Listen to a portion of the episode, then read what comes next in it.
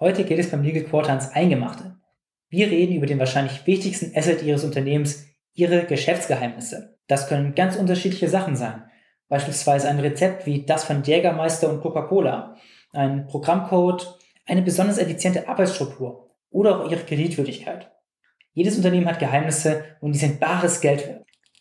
Nach einer Bitkom-Studie entsteht deutschen Unternehmen jährlich ein Schaden von 43 Milliarden Euro durch Angriffe auf ihre Geschäftsgeheimnisse. Damit Sie dennoch ruhig schlafen können, bekommen Sie in der nächsten Viertelstunde von uns die wichtigsten Hintergrundinfos zum neuen Geschäftsgeheimnisgesetz und Handlungsanweisungen, mit denen Sie Ihre Geschäftsgeheimnisse in Sicherheit wissen. Ich bin Sebastian Silberzahn und das ist Ihr Legal Quarter zum Thema Geheimnisschutz. Ein Podcast von Dr. Backup und Digital, Rechtsanwältin Dr. Franka Becker. Falls Sie Interesse haben, die Bitkom-Studie haben wir Ihnen natürlich auch wie immer in der Podcast-Beschreibung verlinkt. So, 2019 ist ein eigenes Geheimnisschutzgesetz in Kraft getreten als Umsetzung der europäischen Richtlinie zum Geheimnisschutz. Ein solcher einheitlicher europäischer Schutz, der ist ja erstmal eigentlich als positiv zu bewerten. Allerdings hat das neue Gesetz auch die Anforderungen an den Geheimnisschutz stark erhöht. Genau. Nach der alten Rechtslage reichte es im Wesentlichen aus, dass der Unternehmer die Information geheim halten wollte und diese nicht bereits allgemein bekannt war. Ja, aber so simpel ist es jetzt leider nicht mehr. Unternehmen, die ihre Geheimnisse nicht wirklich systematisch schützen und diesen Schutz auch gut dokumentieren, die genießen keinen rechtlichen Geheimnisschutz mehr. Und um angemessene Schutzmaßnahmen vor Gericht zu belegen, werden Unternehmen tatsächlich ein Schutzkonzept vorlegen müssen. Die gute Nachricht ist, dass sich aus den Vorgaben der DSGVO vieles auf das Vorgehen in Bezug auf Geheimhaltungsmaßnahmen übertragen lässt. Wenn Sie hier also bereits Erfahrungen oder auch Vorarbeit geleistet haben, dann wird Ihnen das hier sehr helfen. Die Erstellung eines Verzeichnisses für Verarbeitungstätigkeiten oder die Datenschutzfolgenabschätzung sind methodisch recht ähnlich zur Implementierung eines wirksamen Geheimnisschutzes. Ja, wer freut sich nicht über noch mehr Verzeichnisse? Vielleicht sollten wir noch kurz erklären, was der Unterschied ist zwischen dem Schutz von Geschäftsgeheimnissen und Datenschutz. Jeweils handelt es sich natürlich um Informationen. Der Unterschied ist die Ausrichtung des Schutzzwecks.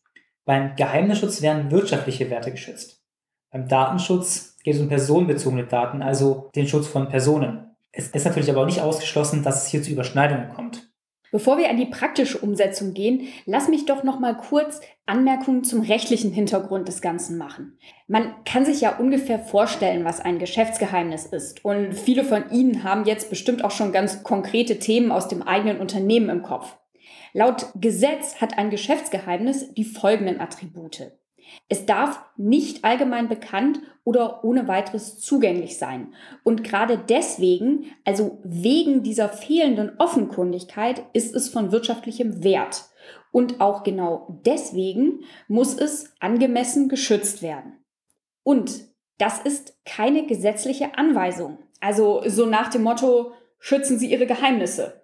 Nein, das ist eine tatsächliche Eigenschaft, die eine interne Information erst zu einem Geschäftsgeheimnis werden lässt. Falsch wäre es aber auch pauschal einfach mal alles zu schützen, was nicht öffentlich ist. Der EU-Geschäftsgeheimnisschutz fordert, dass die Geschäftsgeheimnisse möglichst genau umschrieben werden. Mm, das ist insbesondere bei Vereinbarungen mit Mitarbeitern wichtig, denn diese können häufig nicht einschätzen, was ein Geschäftsgeheimnis ist und was nicht. Das Gesetz verbietet praktisch jede unbefugte Nutzung von Geschäftsgeheimnissen, außer der Inhaber des Geschäftsgeheimnisses erlaubt sie. Oder es liegt eine gesetzliche Erlaubnis vor.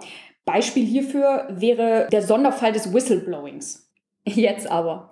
Wie könnte ein Compliance-Konzept im Bereich Geheimnisschutz aussehen? Das Gesetz macht ja hier keine konkreten Vorgaben. Mein Vorschlag wäre, in drei Schritten vorzugehen. Kurzfassung, zuerst Risiken identifizieren, zweiten Schritt die identifizierten Risiken bewerten und dann zuletzt im dritten Schritt die entsprechenden Maßnahmen zu treffen. Aber gehen wir ins Detail. Fangen wir mit Schritt eins Risiken identifizieren. Zunächst müssen alle potenziellen Geschäftsgeheimnisse erfasst und nach ihrer Bedeutung kategorisiert werden.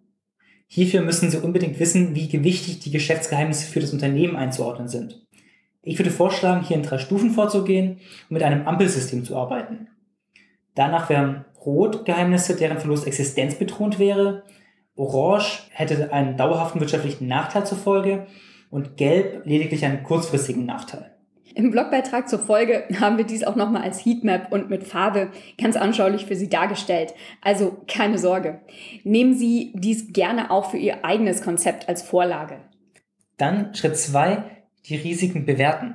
Die Bewertung des Risikos ist wahrscheinlich der komplizierteste Schritt.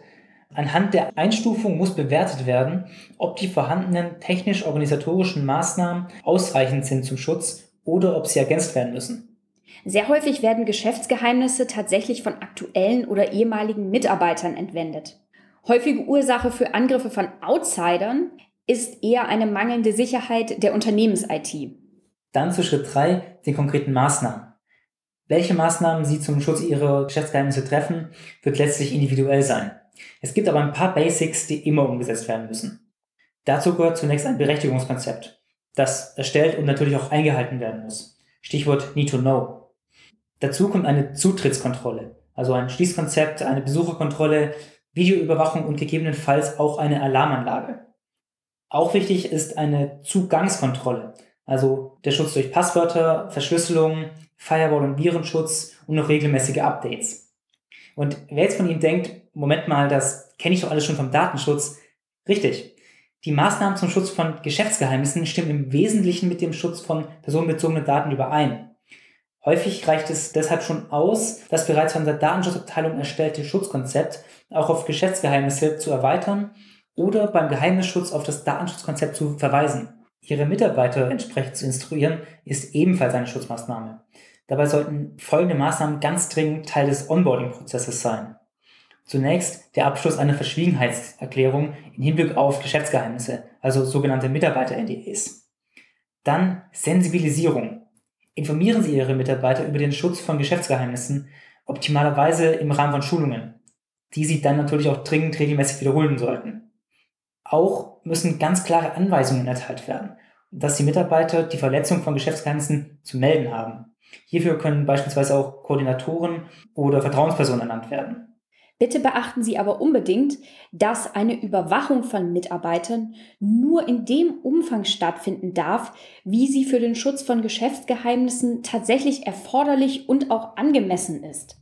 Eine dauerhafte Überwachung eines Arbeitsplatzes oder sogar die Überwachung von Pausenräumen, die wird regelmäßig unzulässig sein. Falls Sie einen Betriebsrat haben, bitte holen Sie auch unbedingt diesen mit ins Boot, bevor Sie sich dazu entscheiden, Überwachungsmaßnahmen zu implementieren. Eine weitere notwendige Schutzmaßnahme sind Verpflichtungen zum Geheimnisschutz mit Geschäftspartnern oder auch solchen, die es noch werden wollen. Der Begriff NDA sagt bestimmt vielen etwas. Aber Vorsicht, nutzen Sie bitte nicht ungeprüft irgendein Muster-NDA, das kostenlos zum Download zur Verfügung steht. Sie wissen nicht, welche Rechtsordnung es unterliegt und vor allem, ob es dem Schutzniveau des Geheimnisschutzgesetzes entspricht. Eine ganz wichtige Sache, die man meiner Meinung nach unbedingt noch wissen sollte und die gerade für IT-Unternehmen essentiell sein kann, ist, dass das Geheimnisschutzgesetz ausdrücklich sogenanntes Reverse Engineering erlaubt.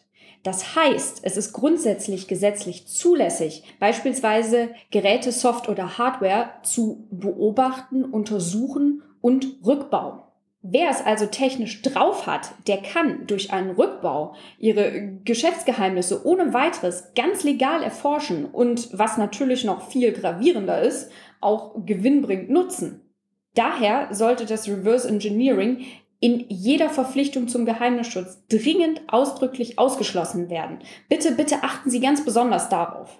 Gerade bei NDAs kann eine Vertragsstrafe natürlich ein Mittel zum Schutz von Geschäftsgeheimnissen sein. Manche Geheimhaltungsvereinbarungen haben eine, andere wiederum nicht. Gefühlt ist eine Geheimhaltungsvereinbarung ohne Vertragsstrafe so ein bisschen ein zahnloser Tiger. Aber je nachdem, wer einem gegenüber sitzt, kann eine Vertragsstrafe auch direkt für schlechte Stimmung sorgen. Ja, da hast du recht. Schlechte Stimmung ist da meist vorprogrammiert. Eine Vertragsstrafe soll natürlich auch vor allem eine abschreckende Wirkung haben und sollte auch immer dann vereinbart werden, wenn es um besonders wertvolle Geheimnisse geht und das Risiko eines Verstoßes dann eben auch sehr hoch ist. Sie hat natürlich auch den Vorteil, dass kein konkreter Schaden nachgewiesen werden muss. Allerdings darf sie natürlich auch nicht jetzt unangemessen hoch vereinbart werden. Bei der Höhe muss das Risiko und auch die wirtschaftliche Stellung des Gegenübers ganz klar bedacht werden. Es wäre also wahrscheinlich unangemessen, wenn eine Geheimhaltungsvereinbarung mit einem Mitarbeiter diesen faktisch in den Ruin treiben könnte. Ja, ganz genau. Also eine solche Vertragsstrafe in der Höhe gegenüber einem Mitarbeiter wäre dann in keinem Fall mehr angemessen. Aber was mache ich denn, wenn doch mal was passiert? Sollte doch mal was passieren, haben Sie tatsächlich auch noch durch das Gesetz ein sehr breit gefächertes Auffangnetz. Beseitigung und künftige Unterlassung, Vernichtung, Herausgabe, Rückruf, Entfernung vom Markt, Abfindung in Geld, Auskunft und Schadensersatz. Vorausgesetzt natürlich, es handelt sich tatsächlich um ein Geschäftsgeheimnis aufgrund der von Ihnen zuvor implementierten Schutzmaßnahmen. Jetzt haben wir Sie hoffentlich nicht nur beunruhigt. Ja, aber ich finde es ehrlich gesagt sehr beruhigend zu wissen, dass man auch aktiv an dem Schutz der eigenen Geschäftsgeheimnisse mitwirken kann und eben nicht nur dadurch, dass man die Tür zum eigenen Büro abschließt. Absolut. Geheimnisschutz ist kein Glücksspiel. Machen Sie sich eine Übersicht, nutzen Sie die kostenlosen Vorlagen, erkennen Sie die Risiken und Schwachstellen und dann eliminieren Sie diese. Nächste Woche geht es um Gewinnspiele, unter anderem in sozialen Netzwerken. Wir hoffen, dass Sie sich wieder eine Viertelstunde Zeit nehmen und beim Legal Quarter mit dabei sind.